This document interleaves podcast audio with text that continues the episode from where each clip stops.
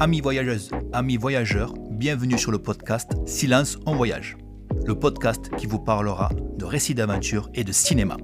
Je vous proposerai toutes les deux semaines un épisode parlant de récits d'aventure de mes invités et pour l'épisode suivant, en compagnie de mon ami Mehdi, nous parlerons de cinéma, mais pas n'importe lequel. Nous parlerons de films d'aventure et de voyage. Maintenant, place à l'épisode. Avant que l'épisode commence, je tiens à prendre la parole quelques secondes. Je tiens à m'excuser si la qualité du son est pas incroyable. J'ai fait une petite erreur lors de la prise de son avec Maxime. Donc si vous voyez que des fois ma voix est différente, c'est normal. Je m'en excuse, mais malgré tout, j'espère que vous allez apprécier cet épisode. Merci à vous. Bonjour et bienvenue pour le nouvel épisode de Silence en voyage. Aujourd'hui, je reçois Maxime.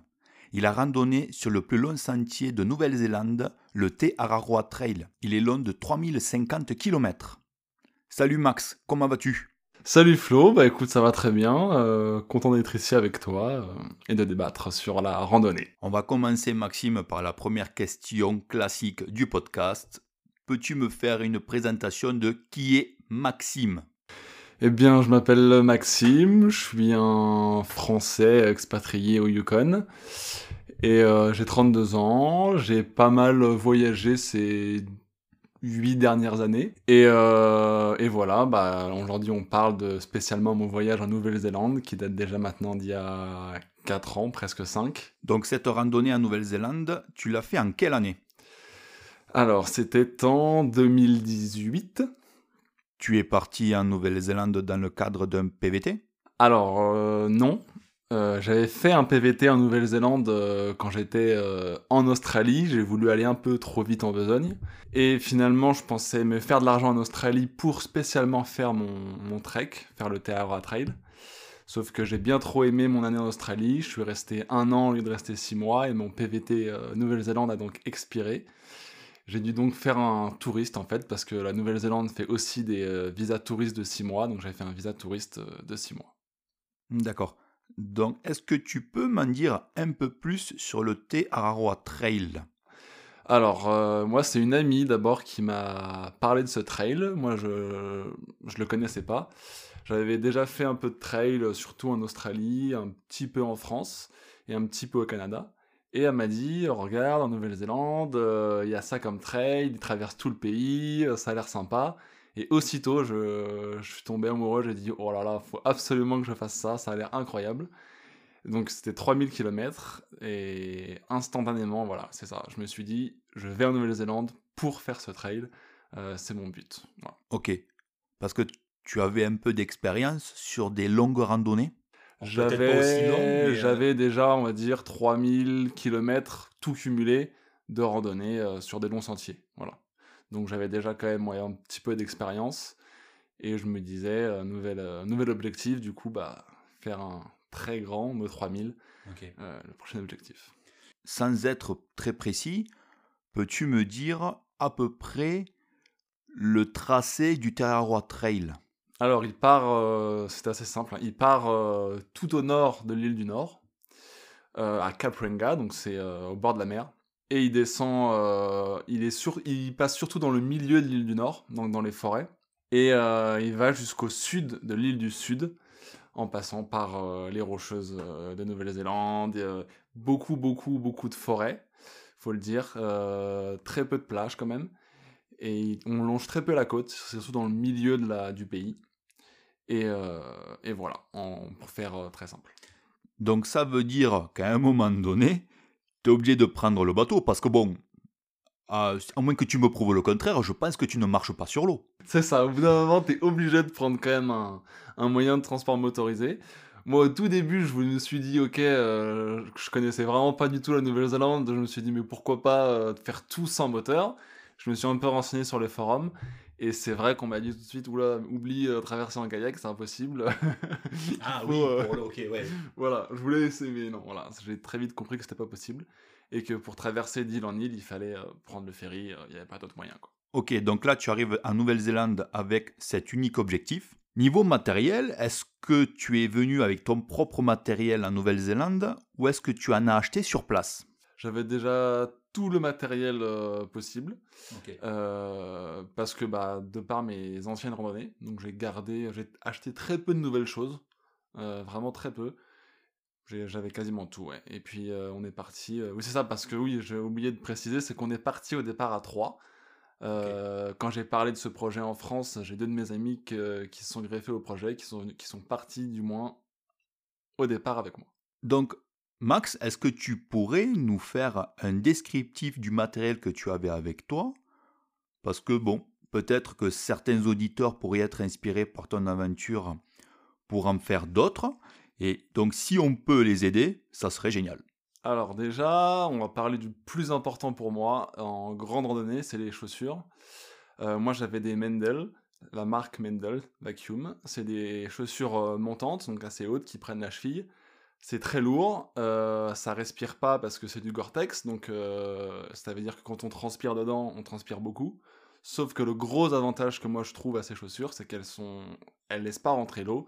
Donc on garde le pied au sec tant qu'il n'y a pas de transpiration. Moi je transpire pas énormément des pieds. Euh, je gardais le pied au sec, je pouvais traverser des petits ruisseaux, mettre le pied dans la boue. Il y a énormément de boue en Nouvelle-Zélande. Donc euh, pour moi c'était vraiment euh, l'indispensable ces chaussures-là. après le sac à dos, j'avais un 75 litres plus 10. Donc ça veut dire que j'ai un 75 litres de base et je peux étendre mes sangles sur le dessus pour pouvoir rajouter 10 litres, par exemple pour mettre une tente ou pour mettre un tuvet entre les deux. Euh, alors ça peut paraître gros, mais encore une fois, il y a des, des, comment, des, des sections dans le, sur le Taora où il faut avoir 10 à 14 jours de nourriture, donc ça fait beaucoup de volume. Donc il faut quand même un gros sac si on fait ça comme moi en marchant. Après, il y en a qui le font en courant. Mais si on le fait en marchant, en prenant son temps, euh, voilà. Moi, j'ai passé quand même le max que j'ai fait, c'est deux semaines sans euh, resupply, donc sans, euh, pardon, sans ravitaillement. Sans ravitaillement. Donc voilà, il faut deux semaines de nourriture, ça prend de la place. Et sinon, une tente trois saisons. moi, j'avais une tente MSR. Quel modèle? Access 2. Donc c'est une tente de place. Le poids par exemple? 1 kg 3. Alors ça peut paraître lourd encore une fois, j'aurais pu prendre une tente une place, mais alors moi je suis un randonneur qui privilégie le confort à la légèreté. J'ai croisé énormément de monde, on va dire 90% des gens que j'ai croisés sur le sentier avaient des sacs plus légers que moi. Mais voilà, moi je sais que dans ma tente, euh, je passe du temps, je peux m'asseoir. Euh, forcément, il y a des tentes plus légères euh, qu'on appelle des tentes tunnels où tu peux même pas t'asseoir. Donc, ah oui, t'es couché en fait. T'es couché. Moi, j'ai ah passé des heures des fois dans ma tente quand il pleuvait, donc j'étais très content de pouvoir cuisiner dans ma tente, de pouvoir m'asseoir, de pouvoir un peu vivre dans ma tente. Euh, voilà, donc c'est pour ça qu'aussi j'ai un gros sac, c'est pour ça que j'ai une tente un peu plus lourde, parce que voilà, au moins je suis confortable et euh, je préfère ça. Là, après une grosse journée, j'aime bien avoir euh, bien manger, bien dormir. voilà. Qu'est-ce que tu avais comme autre matériel qui pour toi te paraît indispensable? Alors, comme autre matériel indispensable, il y a le duvet évidemment. Alors, le duvet, euh, moi j'avais un duvet moins 18, c'est un peu chaud. Euh, très souvent, je, l'ouvrais ou alors je dormais que dans mon, ce que j'appelle un sac à viande, c'est-à-dire un sous-duvet. Euh, après, quand il a commencé à faire un peu plus froid, j'étais quand même bien content d'avoir un moins 18, mais je conseille quand même de prendre un duvet un peu moins chaud pour pouvoir dormir dedans en tout temps, surtout qu'en Nouvelle-Zélande, à part l'hiver, sinon il fait, plutôt très très bon. Donc le duvet, très important. Le matelas de sol. Euh, moi, j'avais un matelas de sol euh, donc, qui se gonflait. Euh, alors, il y a des inconvénients aussi à ce genre de, matelas, c'est qu'en effet, moi j'ai dû en changer deux fois pendant mon trail, parce que j'avais des bulles d'air, enfin c'était de la mauvaise qualité, j'aurais pu investir dans un plus cher, dans une meilleure qualité, mais en tout cas les miens, voilà, j'ai dû en changer deux fois. J'ai croisé beaucoup de monde avec des matelas qui se gonflaient pas, qui juste qui se pliaient. Voilà, c'est encore une fois moins confortable, mais au moins ça tient, c'est plus léger. Voilà. Donc encore une fois, est-ce qu'on privilégie le confort ou la légèreté euh, C'est à nous de voir. Après, niveau vêtements, je pense que tu pars avec le plus léger possible, non? C'est simple, j'avais deux tenues, deux et demi on va dire. J'avais une tenue de marche, toujours la même. Euh, après, j'avais des couches que j'enlevais ou que je rajoutais selon la température. Et une tenue, euh, donc décontracte pour le quand j'arrivais au camp je me changeais, hop, je me mettais ma tenue décontracte, donc ça veut dire un petit legging euh, léger, un t-shirt, un gros pull. Et euh, j'avais quand même aussi une troisième tenue que j'appellerais de secours. Alors, j'avais pas tout en, triple, mais par exemple, j'avais des chaussettes en triple, j'avais euh, des pulls en triple, et j'avais des, pantalons en triple aussi. Voilà. Sinon, tout le reste, j'avais que en double. C'est juste au cas où, je sais pas si euh, ma tenue se mouille ou si jamais j'ai besoin d'une troisième, au cas où, voilà, je préférais l'emmener. Je m'en suis très très rarement servi. J'aurais pu faire qu'avec deux. Est-ce que tu avais avec toi, par exemple, un GPS pour t'aider à t'orienter sur le tracé? Alors ça a changé en cours de route. Je suis parti avec des cartes papier. Parce que non, j'avais pas investi dans un très bon GPS, donc je suis parti avec des cartes papier. Le problème, c'est que le trek est très très long. Les cartes papier, je prends des échelles quand même qui sont pas énormes, donc ça veut dire qu'il me faut beaucoup beaucoup de pages. Donc on va dire, je suis, je suis parti donc du poids. Donc je suis parti avec, euh, je crois, les 300 premiers kilomètres, quelque chose comme ça, et ça faisait déjà pas mal de feuilles. Je me suis rendu compte que je m'en servais pas si souvent que ça, et que euh, bon, j'aurais pu faire autrement. Et donc sur le trek, on croise du monde, et j'ai croisé euh, des gens qui avaient leur téléphone, donc bon, il n'y a pas de réseau hein, sur le trail, mais il y a une application qui en fait euh, recense le tracé, le tracé du trail, et on peut, donc si on paye, hors ligne, on peut quand même se situer sur la map. Donc le, le, trail est tracé en rouge. Et donc si jamais, je, quand je me perdais, j'allumais mon téléphone, je regardais où j'étais, donc si j'étais plus, plutôt à l'ouest, à l'est, euh, au sud ou au nord du trail, et il me suffisait de revenir sur euh, mes pas et, et de repartir euh, sur la ligne rouge, et je repartais. Donc ouais, c'est ça. En fait, tu le sortais uniquement quand tu étais perdu sur le sentier. C'est pas super bien indiqué le TA, faut le dire, parce que euh, on va dire que des fois il va attraper un autre sentier, donc on va suivre un autre sentier. Des fois il n'est pas du tout indiqué, des fois il est indiqué, mais avec les intempéries ils mettent des, euh, des, repères sur les arbres. Bon, les arbres sont couchés, du coup tu vois plus les marqueurs. Donc il faut quand même s'attendre à pas mal se perdre quand on fait le TA. Et donc il euh, faut quand même avoir des ressources pour se retrouver. Je pense à quelque chose. Tout à l'heure tu as parlé du froid. À quelle période tu as fait le sentier? Alors, euh, je suis parti au mois de septembre avec euh, deux amis. Donc c'est pour ça que il faut que je parle d'eux parce que euh, donc on a commencé ensemble. On était parti pour faire tout le trail ensemble. Finalement, ils ont très, ils en ont très vite eu un peu marre. Et du coup, ils, ils, ont voulu faire un road trip en voiture. Alors moi, euh, j'avais passé qu'une semaine avec, enfin dix jours avec eux. Ok, donc ils ont très vite abandonné en fait. Voilà. Alors après, c'est aussi un, c'est on va dire tort partagé un peu. C'est un peu de ma faute aussi parce que euh, c'est vrai que c'est un trek. Il faut pas, il faut pas commencer par le TA. Je pense qu'il faut déjà un peu s'entraîner sur d'autres sentiers avant de partir sur un truc comme le TA. Surtout que le début du TA, quand on commence au sud, quand on commence au nord, pardon, euh, c'est vraiment pas le plus simple. Parce qu'on traverse des forêts, c'est la boue, donc voilà, ça les a un peu dégoûtés et ils ont voulu arrêter. Mais euh, voilà, j'aurais dû euh, peut-être aussi un peu les prévenir, mais bref. Du coup, ils ont arrêté, j'avais pas envie de les lâcher aussi vite au bout de 10 jours, donc je suis quand même parti un mois faire euh, un road trip avec eux. Et un mois plus tard, je suis revenu là où, je m'étais arrêté sur le TA, et j'ai repris le TA tout seul du coup. Donc j'ai commencé en septembre, on a fait un mois de trip, et je suis revenu, on va dire, ça, ça devait être mi-octobre à peu près, sur le TA jusqu'à. J'ai dû finir début mars. Voilà. Ouais, donc c'est l'été dans l'hémisphère sud. Donc là, tu es au début du trail. Quel est ton sentiment à ce moment-là quand tu commences à marcher, à faire tes premiers pas sur le sentier? Alors, je dirais que c'est mitigé. Je suis déjà super excité à l'idée de parce que ça fait faut savoir que ça fait quand même plusieurs mois qu'on en parle, que je me prépare et tout ça. Donc très excité de partir. Euh, j'attendais qu'une chose, c'était de, fouler la plage de Caprenga pour commencer à marcher. Alors, il faut savoir que Caprenga, on peut pas s'y rendre en transport, hein, donc euh, on a un peu quand même galéré à y aller. Donc voilà, il y avait quand même l'excitation de commencer. Et aussi le fait de te dire que tu commences quelque chose qui est tellement énorme que tu. Je me disais pas, honnêtement, au départ, je me disais pas forcément, je suis sûr de le finir. Je me disais, on verra jusqu'où j'irai. Voilà, je, voilà, c'est tellement grand, ça me paraissait tellement énorme, je me disais, on verra jusqu'où j'irai, et de toute façon, ce sera bien. Donc excité et en même temps voilà, dans le vague de savoir euh, jusqu'où ça va me mener. Quoi. Donc là, tu es au nord de l'île du Nord. Est-ce que tu peux me décrire comment sont les premiers kilomètres du sentier? Alors, faut savoir que la première portion du TA, c'est la 90 Miles Beach. Donc c'est une plage qui fait 100 km de long. Oui. Donc les premiers 100 km, c'est que du sable. Ok, donc là, pour le coup, Sur 100 au bord- au de l'eau. Pour le coup, on est au bord de l'eau. Donc c'est euh, voilà. Donc les 10 premiers kilomètres, c'est que du sable. Malheureusement, on n'a pas une super météo. on dirait qu'il pleut. donc ça met euh, voilà. Donc, euh, Ça met dans l'ambiance. très dans l'ambiance. Alors le petit avantage qu'on a réussi à trouver, c'est que quand il pleut, le sable est mouillé, il est plus dur. Donc voilà, c'est c'était d'un côté positif quand même. Mais voilà, donc euh, c'est vrai que directement on se dit bon, euh, ça va pas être facile. Euh, coup de peau quand même, il, il arrête de pleuvoir avant qu'on monte le campement. Donc le premier campement, euh, vraiment top.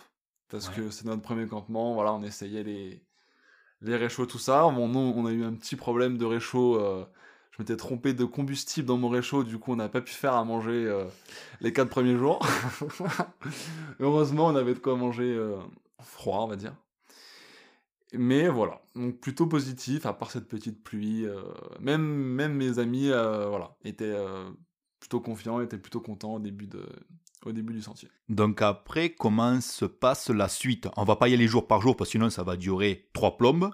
Mais comment se passent les jours suivants? Ouais, ouais, bah la suite, alors la, la, la suite de la plage, c'est vrai que c'est un peu monotone, hein, on va pas se cacher, parce que donc 100 km, nous on a mis 4 jours et demi, donc pendant allez, 5 jours, euh, on fait que marcher sur du sable et voir de l'eau, donc c'est vrai que bon, c'est un peu monotone, et c'est pas facile de marcher dans du sable, euh, voilà, avec le sac qui pèse, et tout ça, tout ça, Là, il y a la petite pluie qui était toujours un peu là, donc euh, voilà, pas facile, on sait que après la plage ça se terminait, et qu'après la plage c'était la forêt. Alors on était content d'arriver en forêt, mais je pense que cette portion du trek, c'est certainement la plus dure que j'ai fait de tout le trek. C'est les trois forêts, il y a trois forêts à traverser, et euh, c'est de la gadoue, de la gadoue, tout, tout, tout le long quasiment, euh, à tel point que des fois c'est même compliqué de trouver un spot où poser la tente, tellement c'est ouais. c'est gadou. Euh, donc voilà, donc il y avait trois forêts à traverser, euh, donc sur à peu près pareil, hein, une centaine de kilomètres. Ouais, donc là, pareil, est-ce que tu as rencontré de la pluie sur le sentier? Au moins un jour sur deux. Je pense qu'honnêtement, il pleuvait presque tous les jours, mais pas tout le temps, quoi, en fait. Ok. Donc la Nouvelle-Zélande, le temps est très changeant, mais je pense qu'on a eu de la pluie quasiment tous les jours. ouais.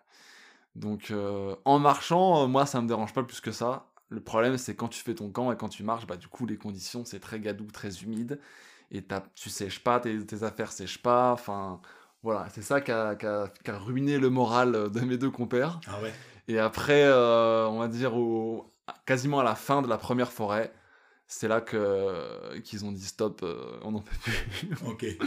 on n'est pas venu pour souffrir. Ouais. Donc euh, à la fin de la première forêt, il y a un, un genre de route, on va dire, euh, une gravel road quoi. Et là, on a essayé de faire du stop. Coup de bol, on est tombé sur quelqu'un.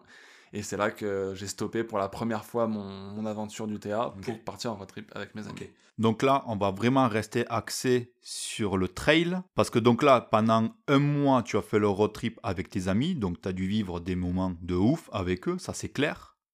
Mais moi, ce que j'aimerais savoir, c'est quel est ton sentiment quand tu reprends le trail et que tu te retrouves seul? Alors, déjà, je regrette absolument pas d'avoir fait le road trip. Euh, le problème du, de ce mois de road trip, c'est que ça m'a mis un peu. En fait, il y a aussi quand même, faut savoir qu'il y a l'hiver que moi je voulais finir vite pour euh, pas non plus me retrouver dans l'hiver là-bas.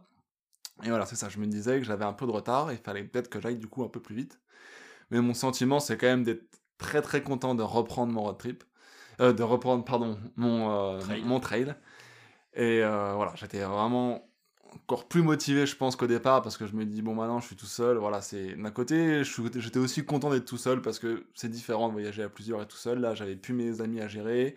C'était vraiment que moi. Et euh, Banco, euh, on y va, j'étais surmotivé euh, pour faire ce trail. quoi. Et oui, donc tu pars seul et en plus tu traverses deux forêts. Voilà, retour, je traverse euh, deux nouvelles forêts. Toujours aussi humide. Toujours aussi humide. Alors, j'ai pas envie de, de- de surtout de dégoûter, moi, qui que ce soit de faire le trail. hein. Moi, j'ai passé. c'est des- Sur le coup, c'est difficile, mais c'est des super bons souvenirs. Mais voilà, c'est vrai que ces deux forêts, ces, deux, enfin, ces trois forêts, ça reste pour moi la section la plus dure du trek. Parce que à cause de la boue. Même pas niveau euh, dénivelé, hein. je parle vraiment des conditions euh, météo. relativement plat quand même? Ça grimpe quand même. Ça grimpe un peu tout le temps, de toute façon, le, le trek mais pas autant que dans les rocheuses ou euh, voilà. Mais là, c'est les conditions, voilà, c'est la pluie, la boue, Et la tempête, j'ai vécu une grosse tempête une nuit, ma tente s'est déchirée, enfin... Bah du coup, raconte-nous l'anecdote. Bah voilà, du coup, je finis de traverser la deuxième forêt, et avant d'attaquer la troisième, il y a comme une plaine de plusieurs kilomètres, où il y a vraiment pas d'arbres. Je me dis, putain, mais c'est royal, quoi, pour poser la tente. Sauf que je pose la tente ici et il y a une tempête euh, bah, qui doit se déclarer un peu plus loin. Moi, j'étais quand même pas au cœur de la tempête, mais un peu plus loin. Fait que le vent a dû s'engouffrer dans la vallée et j'avais aucun arbre du coup pour me protéger. Donc euh, vraiment une grosse boulette. J'ai trois piquets de ma tente qui se décrochent. Donc ma tente vraiment vient me J'étais dedans, mais ça me fouettait le visage. Et euh, j'ai carrément un arceau de ma tente qui, qui, se, qui se craque en deux. Du coup, ça devient pointu. L'arceau se plante dans ma toile de tente et ma toile de tente se déchire en deux en plein milieu de la nuit. Alors forcément, petit cadeau. Petit cadeau, donc je sors. Euh, encore une erreur, j'enlève le dernier piquet attaché. Sauf qu'avec la force du vent, je, je, tenais pas ma tente, ça s'est envolé, j'ai couru après, en ça, de nuit en caleçon, sous la pluie, enfin, c'était vraiment n'importe quoi. Là, tu, tu dois te dire, qu'est-ce que je fais là? Donc j'ai tout récupéré, euh, j'ai tout mis à l'arrache dans ma moustiquaire parce que ma moustiquaire avait tenu. Euh, je suis mis dans mon duvet en boule, j'ai attendu que la, nuit, passe. Il a malheureusement pas arrêté de pleuvoir pendant au moins 4 jours après. tu sais, c'est la loi de Murphy. Ah là là, et ouais, c'est ça. Et quand j'ai enfin fini de traverser la troisième forêt, Là, je suis arrivé à une ville, alors j'ai oublié le nom, mais c'était vraiment le. Euh, j'ai la, pris. La délivrance. la délivrance, j'ai pris une douche chaude, j'ai fait une lessive où j'ai tout séché, tout lavé. Euh, j'ai bien mangé et voilà, j'étais euh, j'étais déjà requinqué. Mais voilà. Donc là, tu disais que tu avais une casse au niveau du matériel. Est-ce que tu as réussi à le réparer sur place quand même? Et réparer comme je pouvais. Je, je, savais que ma je savais que j'avais une assurance MSR, ils ont une assurance. Donc je savais qu'il y avait un magasin MSR à la fin de l'île du Nord. Bon, c'était pas avant plusieurs mois, mais donc j'ai réparé comme je pouvais. Mon piquet de tente, en gros, euh, mon arceau de tente, euh, ce que je faisais, c'est qu'en fait, c'était juste le bout. Il y avait quoi? Il devait y avoir 5 cm de cassé. Donc ce que je faisais, c'est quand je plantais ma tente, j'avais du tape. Euh, je prenais le C, trouver un bout de bois un peu rigide, je mettais du tape avec un bout de bois et je le plantais comme ça. Donc c'était vraiment à, l'arrache. Hein. Et pour la déchirure de la tente, j'essayais de mettre du tape, mais ça tenait jamais. Donc euh, malheureusement ma tente faisait du bruit la nuit quand il y avait du vent, quand il n'y avait pas de vent ça allait, quand ça pleuvait bah ça fuitait un peu dans ma tente. Donc j'ai vraiment pas pu vraiment réparer, euh, à moins de me racheter une tente mais je voulais pas. Donc euh, j'ai fait j'ai fait système D. Ouais donc même quand tu es arrivé dans la première ville, t'as même pas eu de solution pour réparer ta tente dans un magasin. C'était vraiment un petit bled, hein, c'était pas non plus une grosse ville. Il y avait un quelqu'un qui vendait de la bouffe et un peu de matériel de de rando, donc j'ai pris du gros tape euh, que j'ai essayé de mettre sur ma toile de tente, mais je voyais bien que dès qu'il pleuvait, euh, ça se décollait. Ça se décollait, donc c'était vraiment pas l'idéal. Mais voilà, dès que je me couchais, en fait, je, mettais, je remettais du tape, parce que ça tenait quand même un petit peu au début de la nuit. Puis comme il pleuvait vraiment tout le temps, il fallait quand même que... donc euh, voilà, ça me sauvait un petit peu, mais c'était pas l'idéal. Donc tu as tenu comme ça combien de temps? L'île du Nord, trois mois peu près. Un, Avec la, l'attente Un peu moins de 3 mois. Avec l'attente comme ça. Voilà. Ah ouais. Ah ouais, chaud quoi. ouais. Et enfin, arrivé à la fin de l'île du Nord.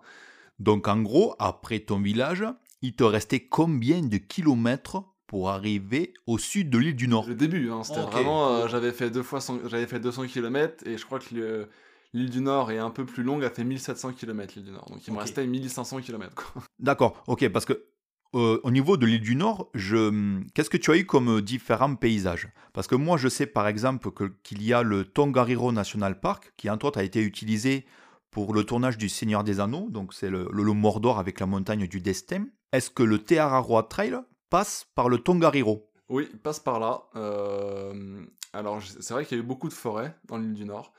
Euh, clairement, moi j'ai préféré l'île du Sud parce que aussi il faut dire que l'île du Nord j'ai eu vraiment énormément de pluie, donc ça a quand même joué. Eh oui, bien sûr.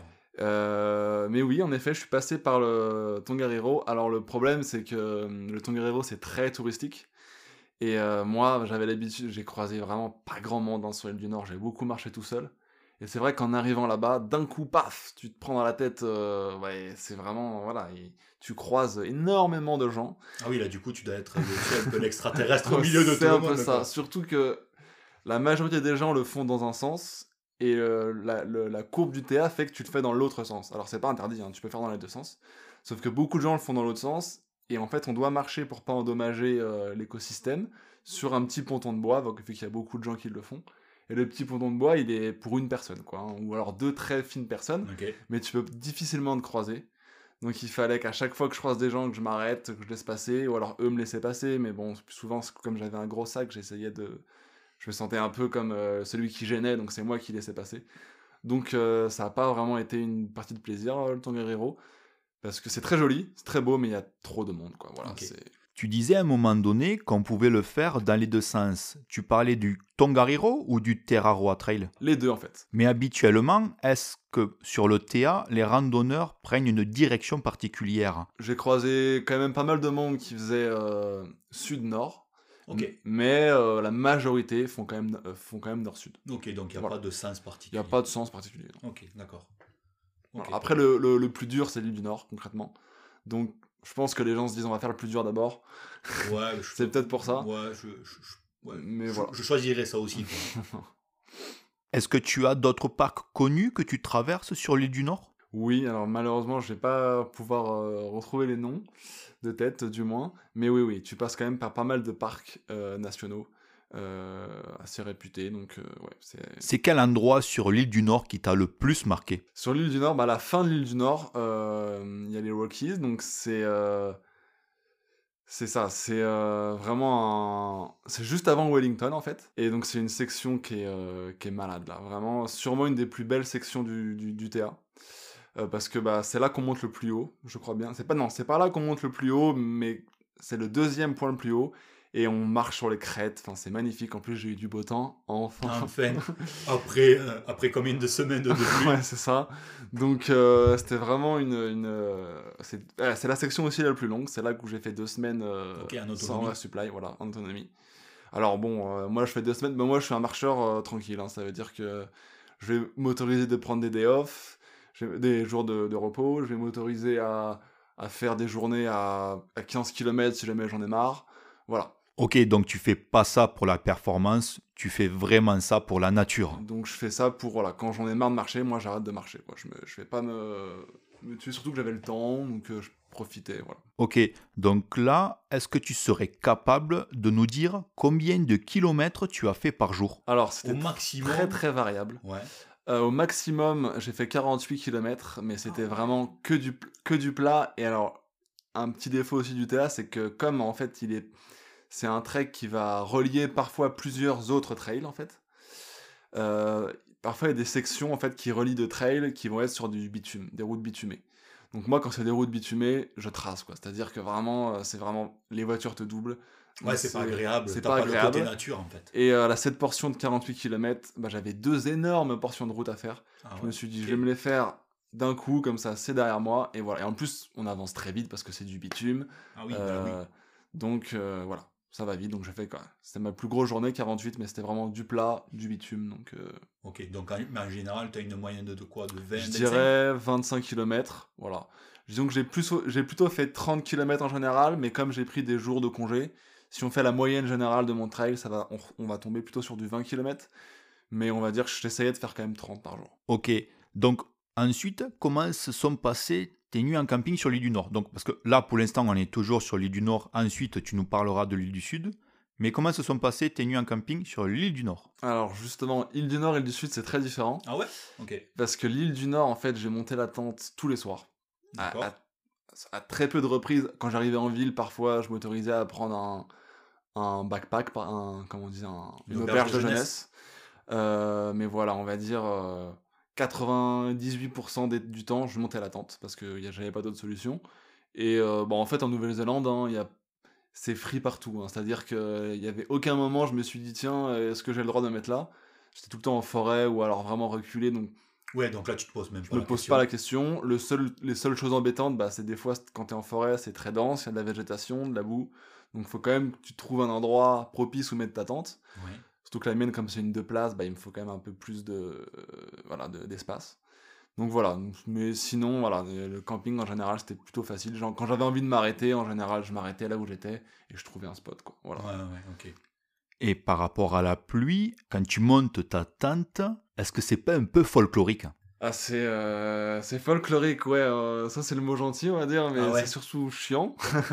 parce que bah, le fait de déjà monter le camp sous la pluie, euh, c'est très chiant parce que du coup, le temps de monter, moi, en fait, j'ai ma tente, on monte la moustiquaire en premier et ensuite, je mets ma, toile de tente par-dessus. Donc, forcément, le temps que je mette ma moustiquaire, le temps que je mette la bâche par-dessus, déjà, le sol de ma moustiquaire était mouillé et ma moustiquaire avec. Donc déjà, j'avais de l'humidité dans la tente avant même de me, de, comment, de me mettre dedans. Et puis voilà, c'est surtout que je peux rien faire sécher en fait.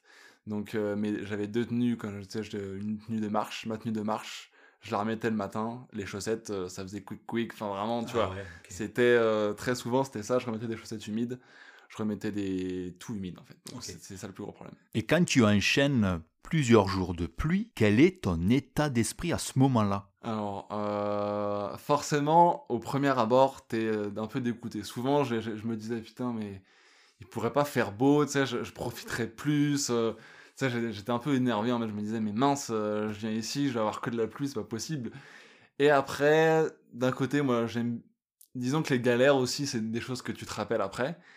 Et euh, le fait d'avoir eu autant de pluie, euh, au bout d'un moment, je, en fait, je la sentais, tu sais, je, m'en foutais. Tu sais, je savais que les, premiers, les premières fois où je me suis couché mouillé, où je me suis levé mouillé, j'avais un peu ce voilà en tête en me disant c'est embêtant, j'aurais pu avoir mieux. Et puis au bout d'un moment, au final, tu te dis bah écoute c'est comme ça, c'est le TA, euh, on va faire Bah avec. oui, de toute façon, Et c'est puis- impossible que t'aies que t'aies beau temps pendant six mois, quoi. Et puis quand une fois que tu te lances, une fois que tu as replié ta tente, ça c'est vraiment pas agréable voilà, de replier des choses mouillées. Mais une fois que tu, une fois que je commençais à marcher, même s'il pleuvait, honnêtement, je prenais du plaisir quand même. Parce que les petits tracas, c'est quand même des tracas euh, plutôt, on va dire, insignifiants comparés aux, tra- aux cra- aux tracas qu'on peut avoir dans, dans notre vie de tous les jours, tu sais. Et, euh, et voilà, je me disais, putain, je profite, je marche, je vois des choses, des belles choses. Donc ça, c'est c'est secondaire, le fait d'être mouillé. Donc là, tu arrives au sud de l'île du Nord, donc après ton long chemin sur les crêtes. Je sais, donc là, ensuite, quand tu redescends, tu arrives à la ville de Wellington.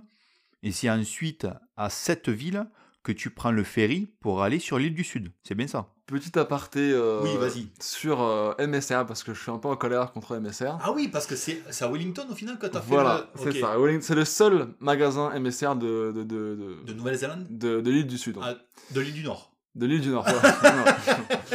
je vais Vous, là-bas, allez, vous allez finir complètement euh, déboussolé à la fin. très confiant avec. euh, j'ai donc j'ai une assurance MSR qui me couvre ma tente euh, en cas de, de pépin. Donc j'y vais, je leur explique ce qui s'est passé dans les moindres détails. Je ne, je ne mens pas du tout. Je dis vraiment, il y a eu une tempête, il a plu, il y a eu du vent, ça a cassé. Et là, elle me pose une question euh, que je trouve euh, complètement euh, hors de propos, qui m'a dit Est-ce que tu as replié ta tente humide? Et à la question, je réponds forcément oui, plus d'une fois, il pleut tout le temps.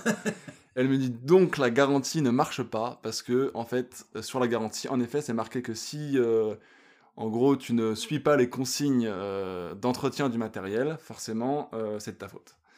Donc j'ai dit mais impossible de replier ma tente sèche à moins d'attendre qu'il fasse soleil ou de la sécher avec une serviette c'est impossible. Donc ouais, surtout en plus, tu dis que tu as rencontré la pluie en permanence. Donc rien n'y a fait, ça, elle a pas voulu, euh, elle a pas voulu entendre raison et j'ai pas pu être assuré. Ils m'ont quand même fait des réparations euh, un peu mieux que les miennes, mais voilà. Donc j'ai une tente qui est réparée, mais ils ont pas voulu me la changer. Et encore réparée, euh, bon, voilà. Euh, j'ai quand même payé 50 dollars pour ça.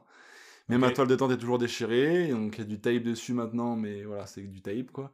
Et mon arceau est réparé, mais pareil, c'est un réparage quoi. C'est pas, j'ai pas un nouvel arceau. Donc tu as un petit message à faire passer pour MSR Bah MSR, si vous m'écoutez, euh, c'est pas bien. Je suis pas content. Pas content, pas content. Donc ensuite, tu prends le ferry pour aller sur l'île du Sud alors. Donc j'arrive sur l'île du Sud, euh, soleil, euh, vraiment, il fait beau, il fait chaud. euh, c'est euh, en plus on commence pour commencer le trek en fait. En plus du ferry, il faut prendre un petit bateau qui traverse un peu les fjords. Donc on, on voit les fjords de très loin, mais Ok. c'est vachement joli. Et voilà, donc je, je recommence le trail euh, sous un soleil magnifique, une portion très facile, plutôt plate, très belle. Euh, voilà, donc vraiment, euh, ça commence, l'île du Sud commence vraiment sous les meilleurs auspices. Euh, je- J'avance très vite, euh, voilà, c'est vraiment, tout est parfait quoi. Au niveau des paysages, est-ce que tu es sur le même style de paysage ou est-ce que ça reste sur la même tendance que le sud de l'île du Nord? Euh, le sud de l'île du Nord, on va dire, c'est un peu la même tendance, ouais, peut-être, mais l'île du Sud est très très différente de l'île du Nord quand même en, Ah ouais? en global. Ouais, ouais, c'est vraiment, ça n'a quand même rien à voir. Et aussi, bon, moi, c'est moi qui n'ai pas eu de chance, mais la météo, euh, météo entre l'île du Nord et l'île du Sud, euh, pareil, rien à voir. L'île du Sud, j'ai eu, j'ai eu un peu moins de pluie, enfin très peu de pluie même, euh, comparé à l'île du Nord. Ok, donc là, comment se passent les premiers kilomètres sur l'île du Sud? Alors, euh, bah déjà, euh, l'île du Sud aussi est un peu plus fréquentée, du coup, je croise beaucoup plus de monde. D'accord. Euh, des gens qui font le TA, des- d'autres non, mais des gens qui font aussi des portions du TA, parce qu'il y en a qui font pas tout d'un coup, mais qui font juste des portions, Des sections des sections, et qui complètent le TA euh, sur plusieurs années peut-être? Sur plusieurs années, ou juste qui font une portion et qui, Ok, qui reviennent jamais, ça. mais voilà. Fait qu'en fait, j'ai beaucoup marché avec du monde, parce que des, des, des Québécois, euh, une Québécoise plutôt, des Belges, euh, un Français, euh, enfin voilà, j'ai fait énormément de, on va dire, trois quarts de, de mon trail était avec du monde. Contrairement à l'île du Nord. où Contrairement à l'île du Nord où j'étais seul euh, tout le temps. Ah, ok, d'accord. Intéressant de savoir. Et donc voilà, donc j'ai fait des portions avec d'autres. voilà, après ils repartaient, moi je continuais, je rencontrais d'autres gens. Euh, voilà, donc c'était vraiment cool. J'ai quand même rencontré un petit groupe, on était 5-6 où on a marché quasiment deux mois et demi, trois mois ensemble. Ah oui, quand même. Donc ça c'était vraiment chouette, ouais. Euh, Des gens euh, issus de partout. voilà, bah, les deux Belges, un Français, une Québécoise. Ah ouais, du coup ça parlait français quoi. Enfin, ça parlait français. La bah, francophonie en force sur ça, le voilà. quoi. Euh, c'est des gens avec qui euh, je suis encore en contact, euh, j'apprécie vraiment. Et puis donc voilà, donc ça faisait du bien de vraiment entre l'écart entre le- la solitude sous la pluie, on va dire, euh, et la, et la gadoue, et l'arrivée au sud avec le soleil, les copains, enfin vraiment, c'était, euh, j'étais euh, revigoré, j'étais vraiment au top de, de ma forme là. Je pouvais pas Ouais. aller mieux. Tu connais bien la phrase, hein. le bonheur n'est réel que lorsqu'il est partagé. C'est vrai, une très belle citation. On sait, on sait pas d'où ça vient. hein. Pas du tout. mais oui, c'est c'est vrai que j'ai apprécié être seul, mais c'est vrai que ça m'a fait énormément de bien de, de rencontrer du monde, de pouvoir parler, tu sais, de pouvoir... Le soir, t'arrives au camp, tu peux parler de ta journée, tu peux, tu sais, on avait un jeu de cartes, on jouait aux cartes, on se racontait nos vies. Euh, c'est différent que d'être seul. C'est un autre voyage, une autre randonnée, mais c'est... Heureusement que j'ai eu ça. Je pense vraiment heureusement que j'ai pu voir du monde. Là, tu parlais de Caen. Par rapport à l'île du Nord, est-ce que ça a été la même tendance sur l'île du Sud? Alors voilà, donc je dis c'est très différent de l'île du Sud parce que l'île du Sud, ils ont ce qu'on appelle des huts. Donc en fait, tu payes un pass, euh, un pass qui coûte vraiment pas grand chose. Franchement, je, je j'ai plus le prix, mais une centaine de dollars, je crois. Et tu peux dormir pendant six mois dans toutes les huts du pays. Euh, et au sud, l'inverse de l'île du Nord, c'est-à-dire que j'ai- on a dormi dans des huts quasiment tous les soirs. On a planté, notre- j'ai dû planter ma tente 10, 10 ou 20 fois peut-être euh, dans tous les, les, les trois mois de trail. Donc là, trois mois sur l'île du Sud. Ça Un peu moins, un peu moins, deux mois et demi, on va dire. Mais voilà, j'ai dû planter, ouais, je te dis, une dizaine, une quinzaine de fois ma tente peut-être. Et tout le reste, c'était que des nuits dans des huts. Donc ce qui est bien, c'est que t'as un toit, t'as quatre murs. Des fois, t'as même un- de quoi faire un feu, t'as un- une petite cheminée. Bon, pas tout le temps, mais ça arrive. Euh, donc c'est vraiment... euh, c'est Ah ouais, en fait, le- le- l'île du Sud, c'est euh, c'est 5 étoiles. c'est ça, ouais, c'est ça. C'est pour ça que je dis... Quand tu commences par le sud et que t'arrives au nord, après, je pense que ça doit être très dur, quoi. Parce qu'en plus, euh, l'avantage d'être dans les huttes, c'est que si t'as un temps Et voilà. Et pas voilà. ouf, eh ben en fait, t'es T'es- bah, au sec. t'es Quoi, au du. Et tu es capable de sécher peut-être tes affaires. quoi. Exactement, donc c'était vraiment... Ah ouais. euh, Putain, le game changer, quoi. C'était vraiment game changer. Vraiment, euh, les huts, c'est merci euh, Nouvelle-Zélande de, de faire ça parce qu'il y en a partout, partout, partout sur l'île du Sud. C'est, c'est, gé- c'est vraiment génial. Ok, donc là, l'île du Sud, c'est comment au niveau des paysages? Alors, l'île du Sud, j'ai fait un peu plus de. Il y a un- Ça grimpe un peu plus. Euh, Il y a un peu plus aussi de moments où on va un peu plus aller vers la côte. Euh, et aussi des forêts. C'est, ah, c'est beaucoup plus varié que l'île du Nord. L'île du Nord, c'est quand même beaucoup de forêts. D'accord. Euh, l'île du Sud, c'est ouais, c'est plus varié. Euh, voilà, il y a quand même aussi, tu marches des fois dans des espaces un peu plus aérés, euh, des plaines, euh, t'as des, des montagnes, t'as des forêts, voilà, c'est c'est ouais, c'est plus varié. Ouais. Est-ce que tu as des souvenirs de quels parcs nationaux tu traverses sur l'île du Sud? Encore une fois, je vais pas me rappeler des noms, euh, désolé. Alors moi, j'ai un souvenir, je sais qu'il y en a un qui s'appelle le Milford Sound. Parce que ça, tu y passes? Ah oui, oui, oui, exact. Alors oui, j'y passe. C'est un très beau parc aussi. Euh, en plus, je me rappelle que ce parc, en fait, il est, euh, il y a aussi toute une section que le TA suit qu'on peut faire en vélo. Donc, ce qui Oh, veut dire cool. qu'en fait, cette section, elle est royale parce que bah, Sur combien de kilomètres tu peux le faire en vélo? Oh, c'est assez long. hein. Je me rappelle avoir mis plusieurs jours à la traverser, donc euh, c'est quand même. bon, en vélo, forcément, tu vas plus vite.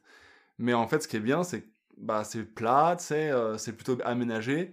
Donc, ouais, c'est une section qui est agréable à marcher, quoi. Voilà, t'es pas dans, la, dans le plein wild, on va dire.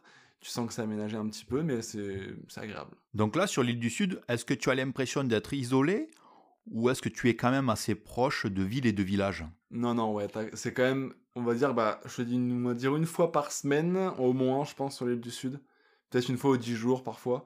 Mais on passe par une ville où on peut Oui. se, se ravitailler. Et oui, c'est justement Euh, l'intérêt, je pense. C'est l'intérêt. À l'île du Nord, ça m'est arrivé plusieurs fois de devoir m'envoyer moi-même des colis à des points stratégiques parce que je croisais pas assez de villes pour pouvoir euh, me, Ah oui, me ravitailler. Ok. Au l'île du Sud, non. L'île du Sud, on a, tout, on a toujours réussi. euh, Enfin, j'ai toujours réussi ouais, à trouver euh, des villes pour, euh, pour me ravitailler sans avoir besoin de m'envoyer euh, de, de colis. Quoi. Quelle a été la période la plus longue en autonomie? Ça devait être 10 jours à peu près. Pas plus. Ok, donc Ouais. à peu près comme celle que tu as eue la plus longue sur l'île du Nord. quoi. Voilà, c'est ça. En fait, l'île euh, du Sud, elle a que des avantages. Quoi. Ben oui, oui franchement, euh, je ouais, je vois pas l'inconvénient à l'île du Sud, si ce n'est que bah, c'est la fin du trek. Donc, euh, voilà. Ouais. Mais- Étant donné que je suis un petit, un petit juste un petit, hein, un petit fan du Seigneur Anneaux, est-ce que, je sais pas toi si tu, si tu, connais les, les- aussi. les- les paysages, mais est-ce que tu traverses par exemple des paysages qui ont été utilisés pour le Seigneur Anneaux? Est-ce que tu le Alors, sais? non, à part sur l'île du Nord, euh, le fameux euh, Mordor. Oui. Tangarero. Sinon, le TA ne passe pas du tout par, euh, par les lieux du Seigneur des.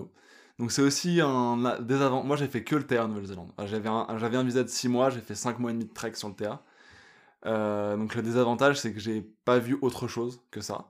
Donc il faudra quand même que je retourne un de ces quatre en Nouvelle-Zélande pour aller voir les fjords, pour aller voir... euh, bah, pareil, moi je suis un grand fan du Seigneur des donc j'aimerais bien aussi aller voir les lieux. Mais sinon, le TA, non, il passe pas, passe pas par les lieux de tournage. Étant donné que tu étais l'été quand tu randonnais sur l'île du Sud, quelle a été la météo? Très bonne. Euh, très bonne les trois quarts du trail. Euh, vraiment, euh, énormément de chance. beaucoup de soleil. Toujours un peu de pluie. Il faut savoir que la Nouvelle-Zélande, tu auras toujours un petit peu de pluie. Mais si c'est un petit peu de pluie, c'est pas grave. Je veux dire, marcher sous la pluie, c'est même agréable presque.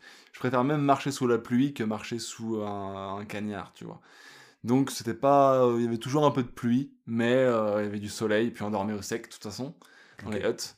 Donc euh, de toute façon c'était agréable. Donc niveau météo c'était top. Et la température, est-ce que tu as eu des moments où est-ce qu'il a fait frais? Si par exemple tu étais en altitude En altitude, oui. À l'altitude, il fait toujours frais, mais de toute façon, voilà, je me couvrais en. Et puis ça, le froid, voilà, j'étais équipé contre le froid.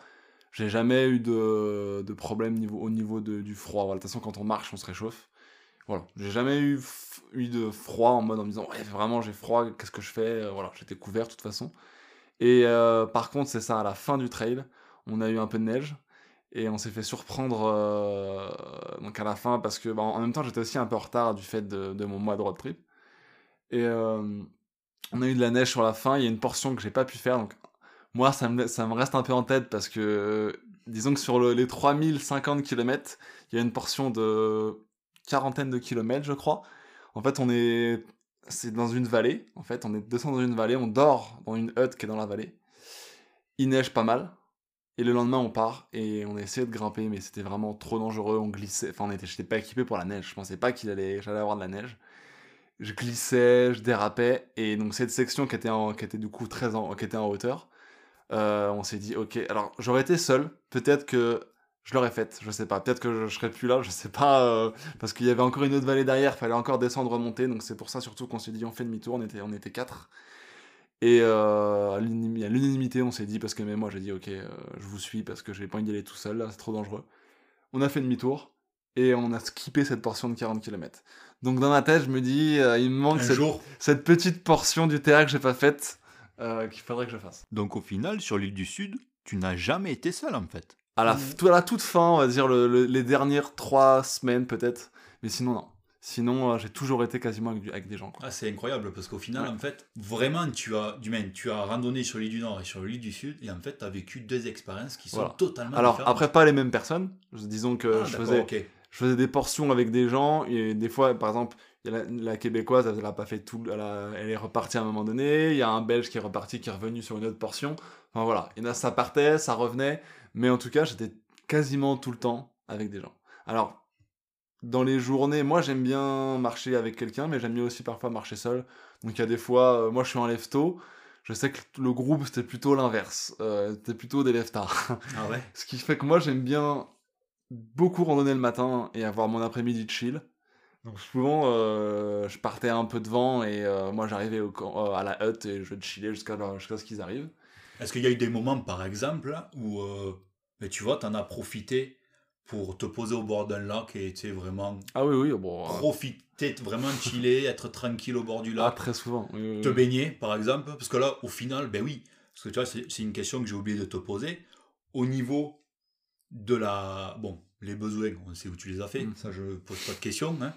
mais au niveau de, de l'hygiène, comment tu as fait, toi, tout le long du trek?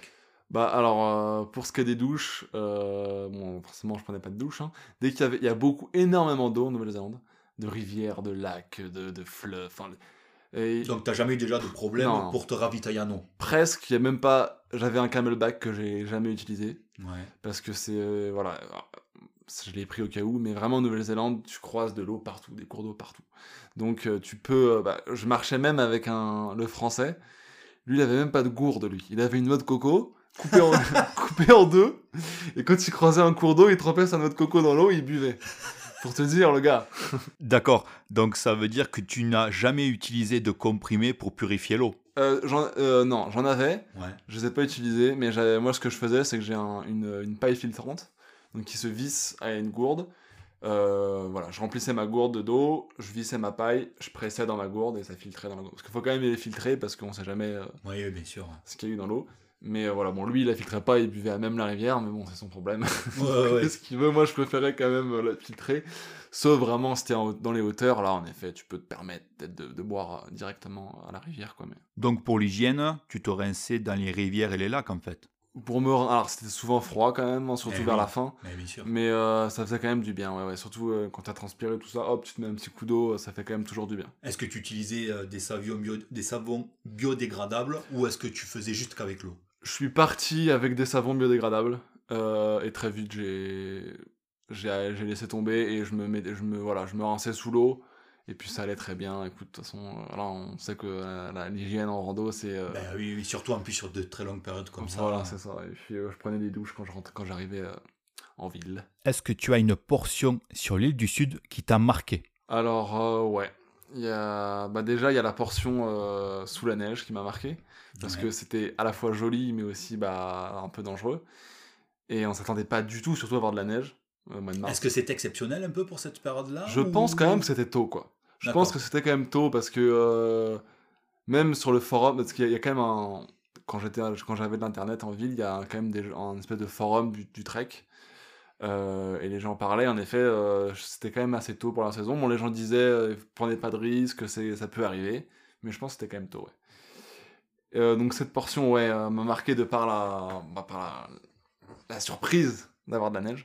Et puis sinon, bah, ouais, il y a les- le tout début, la portion du tout début de l'île du Sud. Bon, très facile, hein, plat, pas de dénivelé, mais tu longes en fait les fjords, et enfin tu longes le fleuve avec les fjords, la mer, c'est vraiment, c'est magnifique. J'ai eu un super beau temps, c'est là que j'ai eu, plus- j'ai eu 10 jours, la, la section durait 10 jours, j'ai eu 10 jours de soleil, euh, sur du plat, en vraiment, enfin, voilà, cette section-là, on va dire, c'est la section un peu cadeau, euh, voilà. Donc pour essayer de se l'imaginer, on ferme les yeux avec toi et décris-nous comment était l'île du Sud, la section que tu parles qui était vraiment parfaite. Alors, bah, faut, tu marches le long d'un sentier. À droite, euh, bah, t'as de la végétation et à gauche, t'as la mer. Avec un peu de chance, parfois tu vois les fjords de loin, le soleil qui se reflète dans la mer. euh, voilà, de la végétation très verte partout. C'est, la Nouvelle-Zélande, c'est vert, très vert partout où que t'ailles. Donc le vert, plus la mer, plus le soleil, euh, les roches, euh, voilà. Là, c'est là que tu te dis Ah, que l'île du Nord, elle est tellement loin. Ouais, c'est ça. Et Là, la pluie. C'est ça, l'île du Nord, j'étais très content de l'avoir vécu avant. Vraiment. Ok. Donc là, l'île du Sud, est-ce que. Tu me disais, il me semble plutôt que c'est l'île du Nord qui est la plus longue au niveau du trek. 1700 l'île du Nord et 1300 à peu près l'île du Sud, quoi. Voilà. D'accord, ok. Donc là, c'est plus court et en plus, c'est plus intéressant. voilà. D'accord. Enfin, alors après, encore une fois, c'est mon vécu. hein. Peut-être que d'autres euh, trouveront l'île du Nord plus intéressante. Elle est plus c'est plus challenge, quoi, l'île du Nord. Mais niveau paysage, bah, t'es quand même beaucoup dans la forêt.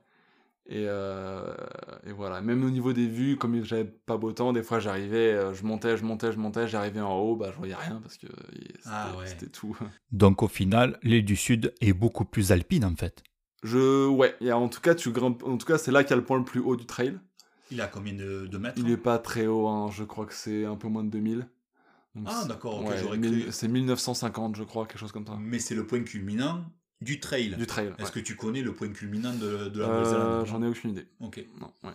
d'accord. Donc 2000, oh, c'est pas. Tu vois, je m'attendais à plus quand même. Non, non, c'est pas. Bah, disons que c'est. Tu montes pas haut, mais tu grimpes quasiment tout le temps. quoi. C'est très rare d'avoir. C'est pour ça que je, je me rappelle de cette section au début de l'île du Sud qui est plate. Parce que t'as rarement du plat. Quoi. Tu Sur fais beaucoup Sud, de tu mont- Tout le long du trail. Ouais, tout le quoi. long. Ça monte, ça descend beaucoup. quoi. Donc là, au final, sur l'île du Sud, tu as beaucoup de dénivelé au final. Ouais. Parce que tu montes, vu que tu montes, tu Ouais, descends. ouais, euh, t'as beaucoup, de- t'as beaucoup de dénivelé. ouais. Donc tu serais incapable de me dire le dénivelé qu'il y a tout au long du trail.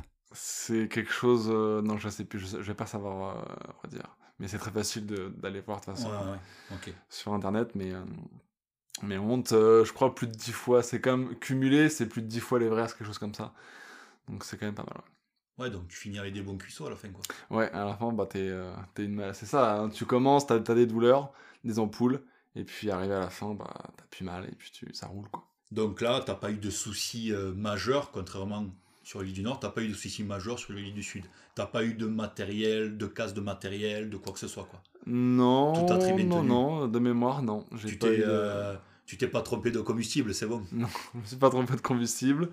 Euh, non, ça a été vraiment... euh, non, l'île du Sud, j'ai pas eu de gros problèmes de matériel. Est-ce que la nourriture te prenait beaucoup de place dans ton sac? Alors, encore une fois, là, euh, c'est selon les gens. Ouais. Mais euh, encore une fois, moi, j'aime bien bien manger. Surtout après des journées de randonnée, moi, j'aime bien me faire plaisir, en fait. Donc, Style un bœuf bourguignon. quoi. peut-être pas. De toute façon, c'est une notion de plaisir qui est que en rando, parce que si je mange la même chose quand je suis en ville, je trouve ça pas bon. Mais euh, voilà, moi, j'avais toujours beaucoup de nourriture dans mon sac. Mon problème, c'est que même quand je faisais des, petites portions, des fois, j'avais des portions de 5 jours. Ça arrivait que j'ai des portions de 5 jours. Plutôt que de me dire, je vais marcher, je vais être léger, qu'est-ce que je faisais? Je me disais, bah, j'ai de la plage dans mon sac, go, je vais me rajouter des, biscuits, je vais me rajouter du fromage. Donc, ouais, moi, euh, au niveau de la, nourriture, euh, je mangeais toujours bien, toujours chaud. Euh, J'avais toujours du fromage à pâte dure. Qu'est-ce que tu as fait comme plat différent pendant le trek?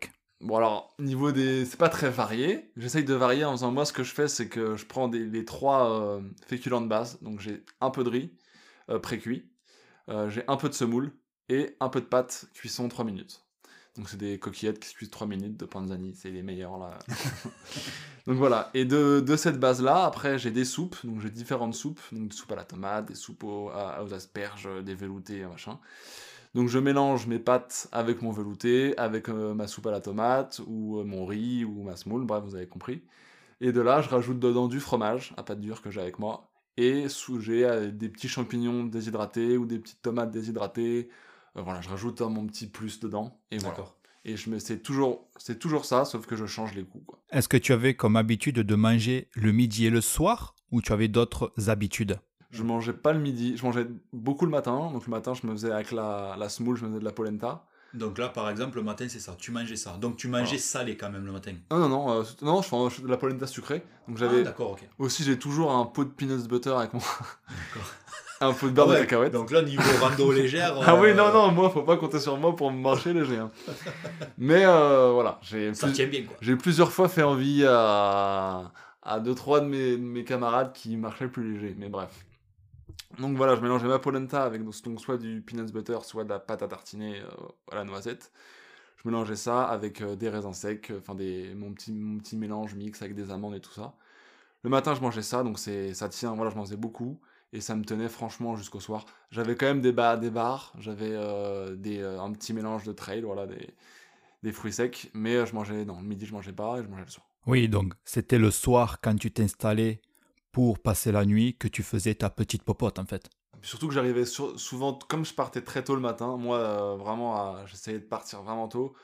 Donc euh, j'arrivais euh, début d'après-midi quoi au camp. Donc si j'avais envie, de... Ah ouais. voilà. Donc ok. si j'avais envie de manger tout de suite parce que j'avais très faim, je, pouvais le faire. D'accord. Donc euh, je, voilà, c'est pour ça que je ne m'arrêtais pas le midi pour manger, alors que je savais que dans deux heures, j'arrivais à mon Ok, objectif. donc ouais, tu te, tu te faisais pas forcément des journées du matin au soir. Ah non, non, non, jamais, jamais. D'accord. ok. Ça m'est arrivé de, très rares fois, mais euh, très souvent, non, non. Je partais, on va dire, allez, 7-8 heures. Et euh, je m'arrêtais, ouais, 14-15 heures, on va dire. euh, 14 heures souvent. J'essayais, vraiment de profiter de l'après-midi à la hutte où j'étais. Ou... Surtout, je pars de l'île du Sud. hein. L'île du Nord, comme ça pleuvait, je, marche, je faisais des beaucoup plus longues journées. Parce que je savais que quand j'arrivais, bah, je plantais la tente, je me mettais dans la tente et j'en bougeais plus jusqu'au lendemain. Donc là, il n'y avait pas cette notion de, de profiter de, de l'après-midi, quoi.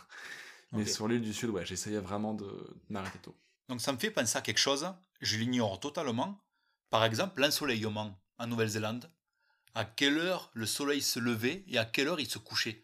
En gros, en moyenne. Euh, bah c'est ça, moi j'essayais de partir euh, lever du soleil, donc je pense que 7 heures ça devait se lever, Euh, parce que souvent c'était mon réveil. Euh, et pour le coucher, hum, pour le coucher en tout cas au début forcément, bah, c'est un peu comme, toute façon, comme partout, là, plus tu avances vers l'hiver, plus les jours raccourcissent. À la fin, sur l'île du Sud, je pense qu'à 17, 18, 17 heures, il devait être couché. 17, 18 heures. Ouais, 18 heures, je pense qu'il devait commencer à se coucher. Donc voilà, j'avais en arrivant tôt au campement, j'avais plusieurs heures d'ensoleillement devant moi pour pouvoir euh, faire sécher mes affaires, aller me baigner si je voulais. Enfin voilà, Ouais, profiter un peu Profiter. de, profiter de l'après-midi, quoi. c'est ça. Ok. Donc là, euh, on est euh, maintenant au sud de l'île du Sud, donc dans la section enneigée.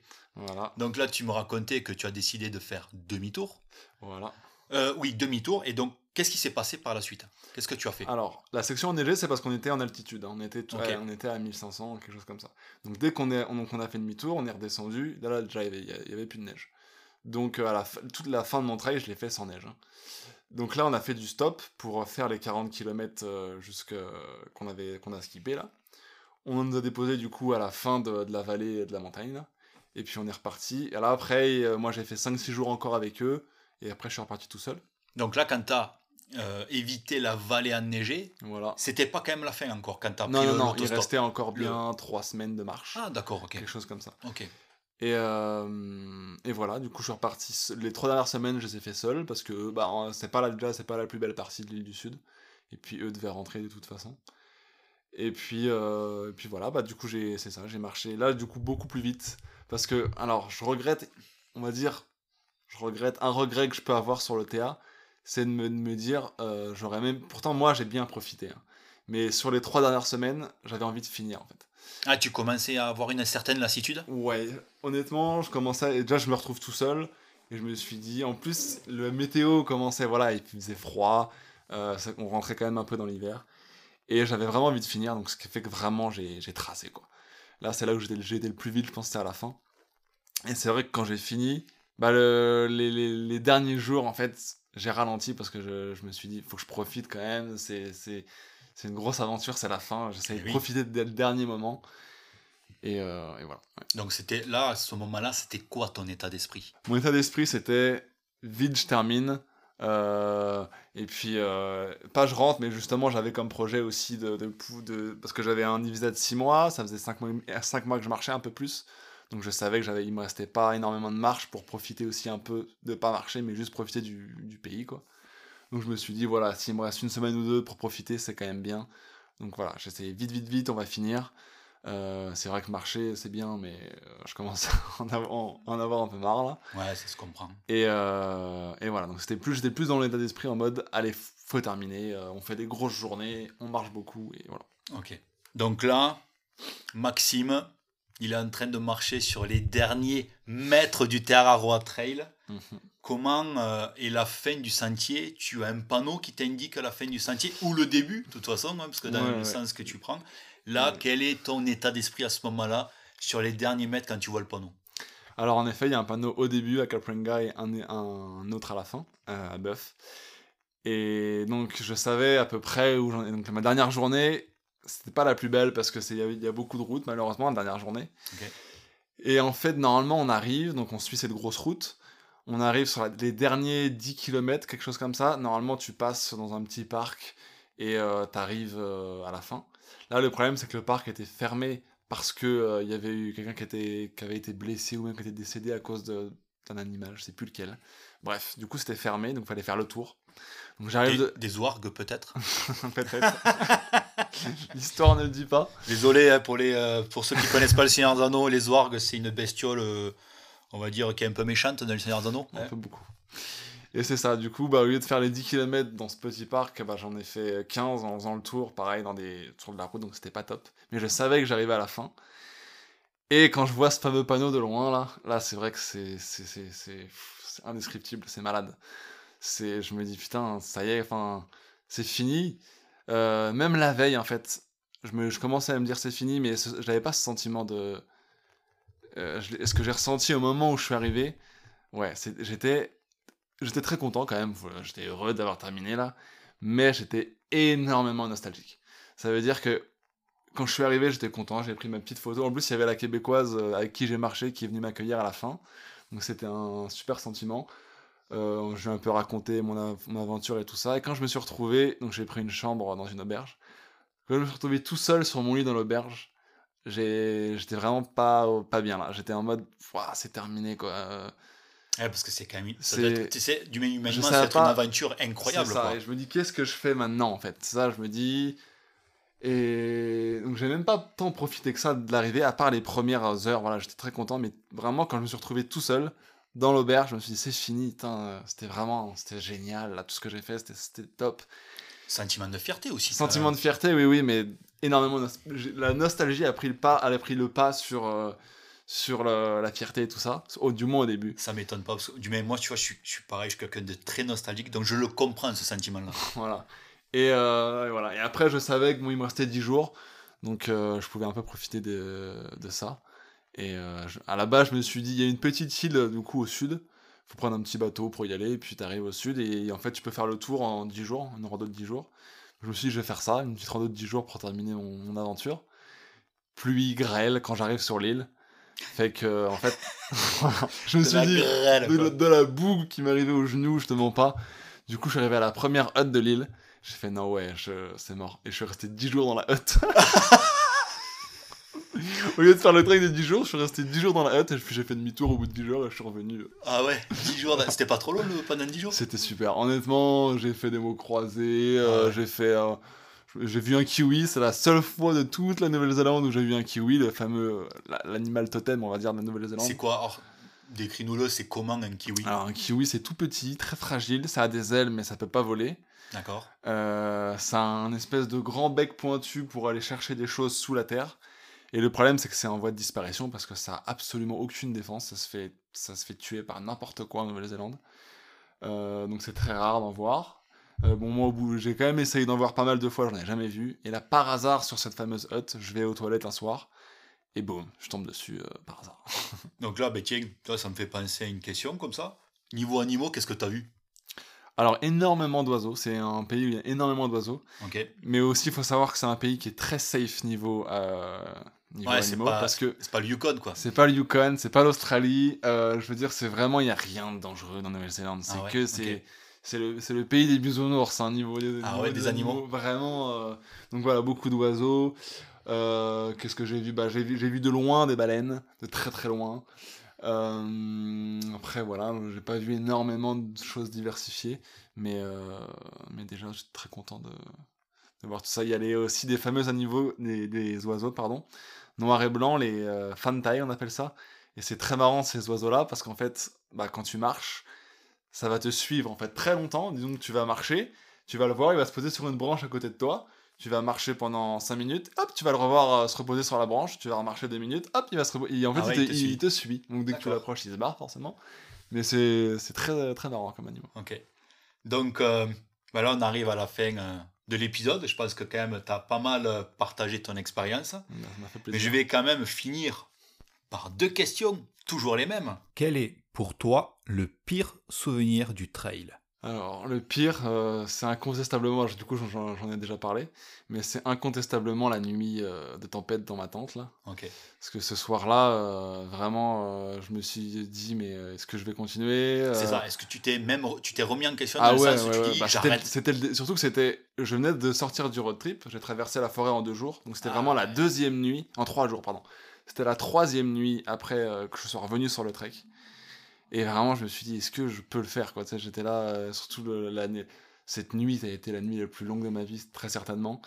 Et euh, voilà, c'est vrai que j'ai eu, des gros, eu des gros doutes sur euh, comment ça va se passer sur la suite. Quoi. Et donc, à l'inverse, quel est ton meilleur souvenir? Alors, le meilleur souvenir, je réfléchis, il y en a eu énormément, hein, mais. Alors, ok, je vais raconter celui-là. J'ai donc faut savoir que les Belges, les deux Belges, je les ai euh, rencontrés donc, dans les Rocheuses à la fin de l'île du Nord. Juste une, en fait, ils étaient, dans une, à la fin de l'île du Nord, il y a des huttes. Ah. C'est le début, c'est les premières huttes que tu vois. D'accord. Donc je m'arrête dans une hutte un soir, je les croise. On papote la soirée là. Et puis moi, euh, eux c'est des lève tard, hein, ils étaient pas debout avant allez, 9h, peut-être 10h même. Moi, à 7h, j'étais parti. Donc euh, voilà, je pars et je fais ma route. Et à un moment, sur l'île du Sud, au début de l'île du Sud, euh, donc moi j'avais pris un gros 4 euh, jours off euh, à Nelson, une ville qui s'appelle Nelson. J'avais pris un gros 4 jours off parce qu'il y avait un festival de films français dans cette ville-là au moment où j'y étais. Et j'en ai profité, du coup j'ai fait tous les, quasiment tous les films du festival là, pendant 3 jours. Film? Alors celui j'ai vu un film avec Jean... Pas des trucs top, hein, ah mais j'ai vu Mon Prince avec Jean Dujardin, j'ai vu... Qu'est-ce que j'ai vu d'autre? Je, je, saurais même plus te dire, ah mais... ça t'a pas trop marqué. Ça m'a pas mais ça m'a fait plaisir de les voir là, mais ça m'a... Mais bon, voilà, donc les trois jours du festival, je les ai faits, et je suis resté un jour de plus. Donc pendant ces quatre jours-là, eux, ils ont marché, donc ils m'ont rattrapé. Et à un moment, j'arrive, euh, il faut savoir qu'il y a des books dans les huttes. Euh, donc j'arrive dans une hutte, j'ouvre le book, et je devais m'arrêter là le soir. Et je vois que c'est signé par, euh, du coup, les deux Belges en question. Et Quentin et Romain, je vais quand même dire leur prénom. Je vois Quentin et Romain, deux Belges qui sont une d'or, et je vois l'heure, et je me dis c'est pas possible, ils sont forcément à la hutte qui est juste après. Ils n'ont pas pu aller plus loin vu l'heure qu'il est. Moi, il était déjà mon heure, il était 16h, donc déjà une grosse heure pour moi. Normalement, je suis arrêté depuis longtemps. je me dis, bon, allez, euh, je vais quand même aller y continuer. Du coup, je remarche deux heures, j'arrive de nuit là-bas. Et là, ils étaient là les deux avec. Euh, il y avait un feu, ils étaient là, on était. Et j'étais super content de les voir, vraiment. Euh, on a partagé la soirée, il y avait le français qui était là, qu'ils avaient rencontré en cours de route. Donc voilà, moi je me suis greffé à ce groupe de trois on a passé une soirée à jouer aux cartes, à picoler, à rigoler, parce que le français, faut savoir que lui, c'est un bon vivant. Il, pareil, il, a toujours une bouteille dans son sac. de quoi, une bouteille d'alcool, tu parles? D'alcool. ouais, euh, il avait toujours une chemise, il marche, c'est un gars qui marche toujours avec une chemise hawaïenne, enfin vraiment, vraiment. Ok, d'accord. voilà. Et cette soirée était vraiment. Et à partir de là, j'ai marché avec eux pendant deux mois et demi, trois mois. Donc euh, voilà, ça a été une. Enfin, deux mois et demi. Donc ça a été une soirée euh, mémorable, voilà, de, du fait de les retrouver comme ça par hasard un peu, euh, alors qu'on n'avait pas parlé plus que ça à la base, mais, euh, voilà. Donc c'est quelque chose que tu retiens aussi, que je le côté humain en fait, ça. que tu as, les rencontres que tu as fait sur le sur le trek. C'est ça. En tout cas, Max, merci d'avoir partagé ça avec nous pour le troisième épisode. Plaisir. Mais que du que du positif pour la suite, c'est ça devient un peu ma petite phrase habituelle que du positif pour la suite et, Et, euh, et, bonne chance pour ta saison dans les bois. merci, je vais essayer. Et puis bah, merci de m'avoir euh, permis de faire ce podcast et je suis très content de si je vais donner des, envie à des gens de faire ce trek. En tout cas, c'est le but. Si un jour je reçois un message, quelqu'un, quoi que ce soit, qui me dit j'ai fait quelque chose parce que j'ai écouté ton podcast, bah, ah, je serai le plus fier. Ça serait super. Voilà. Bah, en tout cas, merci Max et. Merci à toi. À la revoyure. À la revoyure. Merci à vous, chères auditrices et chers auditeurs, d'avoir écouté cet épisode. J'espère qu'il vous a plu. Vous pouvez retrouver l'actualité du podcast en suivant mon compte Instagram, AREC Production, A-R-E-K-du-bas Production. En attendant, vous pouvez retrouver le podcast sur différentes plateformes comme Apple Podcast, Google Podcast, Amazon Music, Spotify et Deezer. Merci et à la prochaine.